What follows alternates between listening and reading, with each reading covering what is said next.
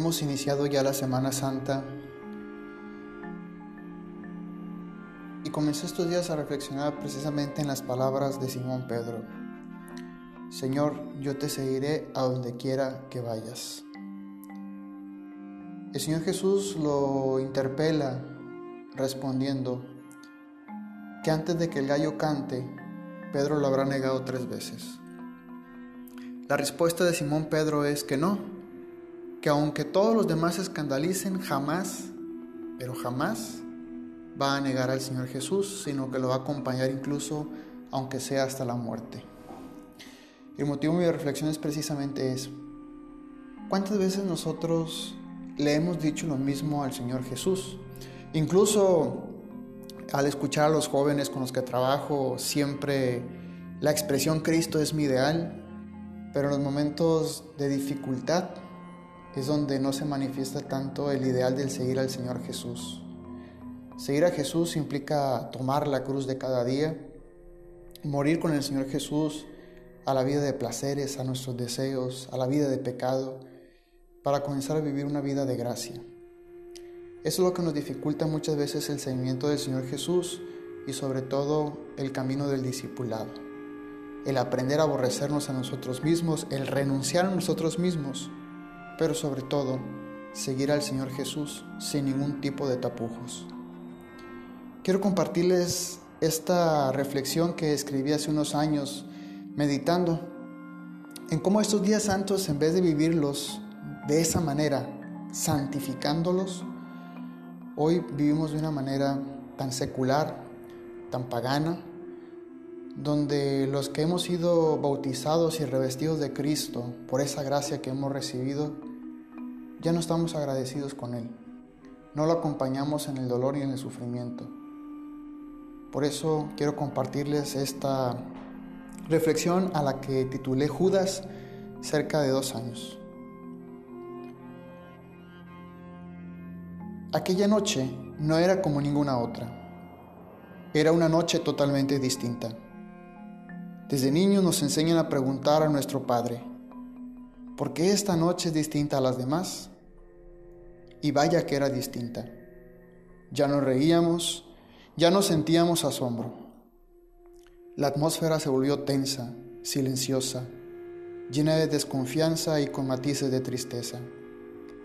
Ya no cantábamos, solo hablábamos con un sepulcral silencio.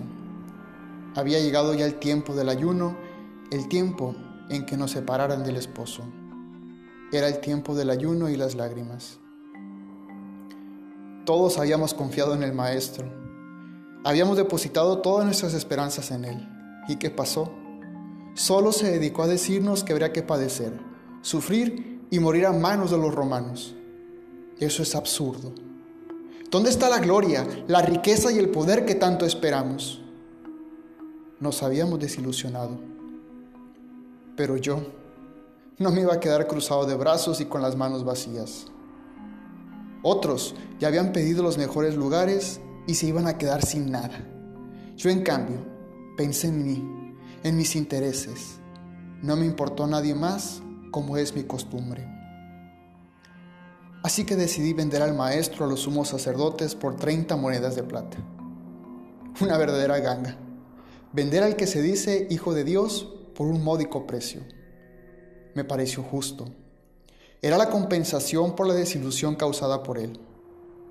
Con ese pago, podía hacerme mi propio reino, o eso pensé.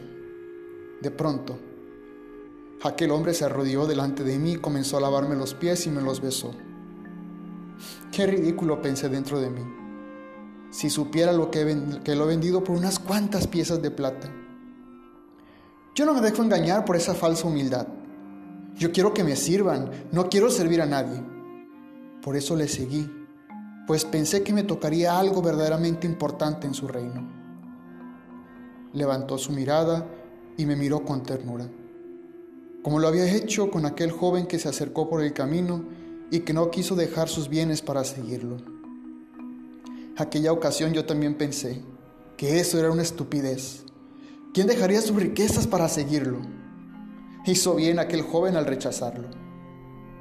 Al terminar de lavarnos los pies expresó, no todos están limpios, como denotando sospecha. Pero a mí, eso a mí no me interesa. Yo sabía bien lo que iba a hacer y el provecho que le sacaría. Sus palabras y miradas ya no me conmovían. Él y su mensaje me parecían absurdos. Pensé que nadie sabría lo que había hecho. Sin embargo, el maestro rompió con el silencio de esa noche y dijo, les aseguro que uno de ustedes me entregará.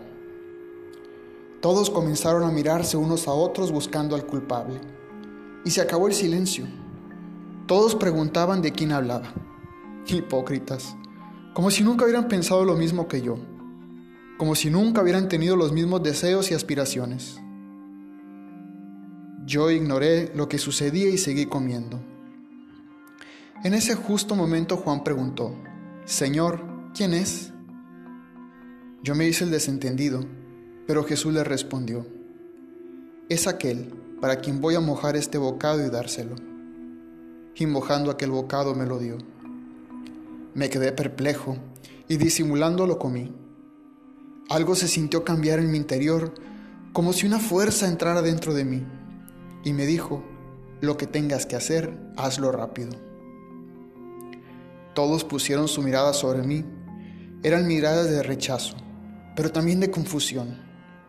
No imaginaban lo que estaba a punto de hacer. Algunos me miraban con coraje, pero no sabían ni por qué pero todos pensaban que él me decía que comprara lo que hiciera falta para la fiesta, pues yo, puesto que yo tenía la bolsa del dinero. O quizá quería que diera algo a los pobres. Jamás pienso en los pobres.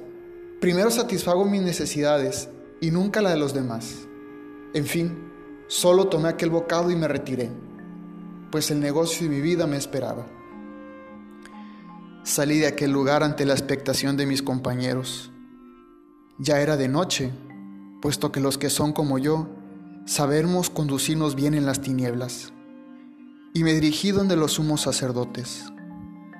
Tomé su corte y sus guardias y los dirigí al monte llamado de los olivos, donde él solía orar con nosotros.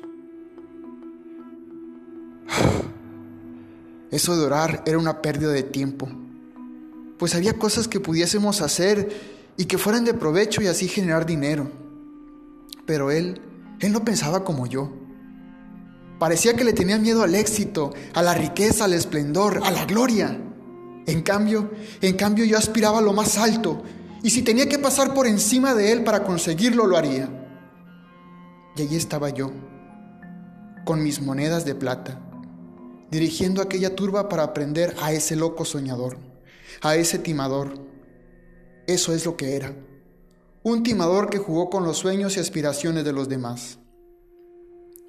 Llegando a aquel lugar, él estaba orando.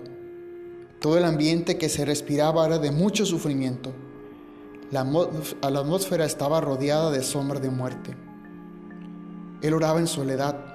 Sus amigos estaban dormidos y ante el tumulto, el maestro levantó y exclamó, De pie, pues ya ha llegado el que me entrega.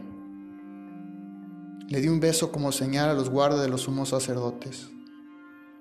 Mi beso no se sintió como cuando él me besó los pies. El suyo era honesto y lleno de amor, mientras que el mío estaba lleno de traición. Sus palabras me calaron en lo más hondo. Judas, con un beso entregas al Hijo del Hombre. Lo apresaron y me marché con mis treinta monedas, mientras que él se marchó solo, sin nada y sin nadie. Al llegar a la ciudad nuevamente, me di cuenta de lo que había hecho.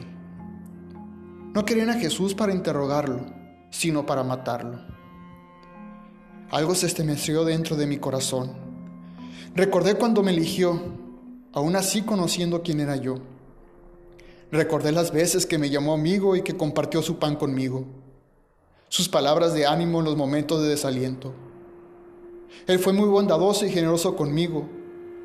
Sobre todo, recordé las veces que me habló de amor y los actos que realicé en su nombre. Él era un hombre inocente, no merecía la muerte. Él vivía y practicaba la bondad. Y ahora por mí, por mi corazón lleno de egoísmo y maldad, estaba a punto de morir. Me dirigí donde Caifás y Anás e intenté devolver aquellas monedas a cambio de Jesús. No quería sangre inocente en mis manos.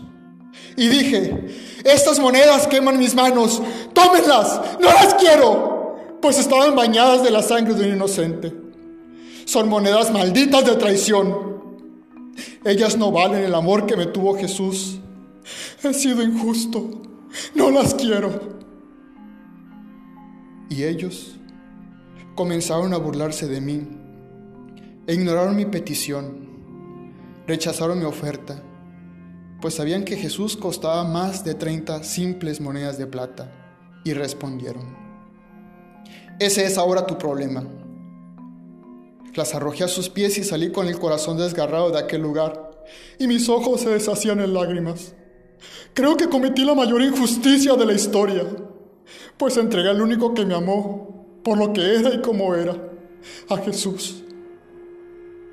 Después de eso, preferí ahorcarme que seguir cargando con mi delito. Todos ustedes seguramente me juzgarán. Incluso me han tachado como el peor hombre de la historia. Pero déjenme decirles algo. Ustedes no son distintos a mí. Él también los llamó para que estuvieran con Él. Sin embargo, ¿en cuántos momentos lo han abandonado y le han dejado solo? Él ha compartido también su pan y les ha dado comer de él, y ustedes, aún así comiéndolo, hipócritamente lo rechazan. Ustedes también le llaman amigo y sin embargo lo han traicionado muchas veces. Han comido y bebido con él y le han negado. Dicen que le aman, pero odian a sus padres y a sus hermanos. Dicen que desean seguir sus pasos y los de su reino, pero primero están sus placeres, sus seguridades y conveniencias. Hipócritas, seguramente ustedes me han de decir maldito. Quizá han de pensar que soy lo más ruin por venderlo por 30 monedas, pero ustedes seguramente lo venden por menos de eso o por nada. Estos días santos recordemos el gran misterio de amor que celebramos donde no hay amor más grande que el que da la vida por los amigos. A Jesús nadie le quitó la vida, Él la entregó, y la entregó para que la tuviéramos en abundancia. Estos días santos, recordemos que el motivo de lo que celebramos es precisamente la entrega generosa del Señor que nos amó hasta el extremo, que entregó su cuerpo y su sangre para el perdón de los pecados y por nuestra salvación. Esta reflexión lo dice bien al final. Al menos Judas lo vendió por 30 monedas de plata. Pero ¿cuántas veces nosotros hemos vendido a Cristo por menos de eso? ¿Cuántas veces le hemos negado, le hemos ignorado?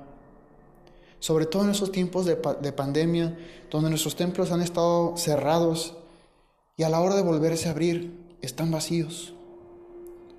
¿Cuántos de nosotros, quizá frente a un grupo juvenil, frente a un grupo de adultos, señalamos que Cristo era nuestro ideal, pero el día de hoy no nos acordamos de Él?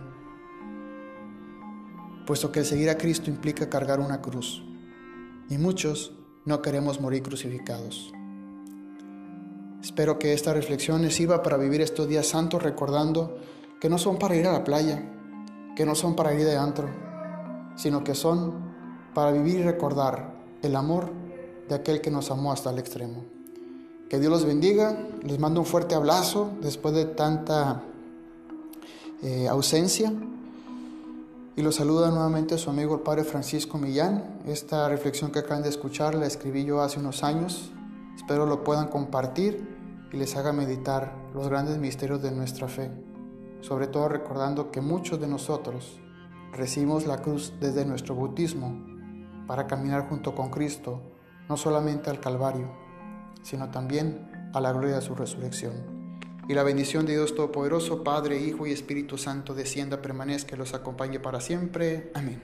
Que Dios los bendiga y que tengan una excelente Semana Santa y felices Pascuas.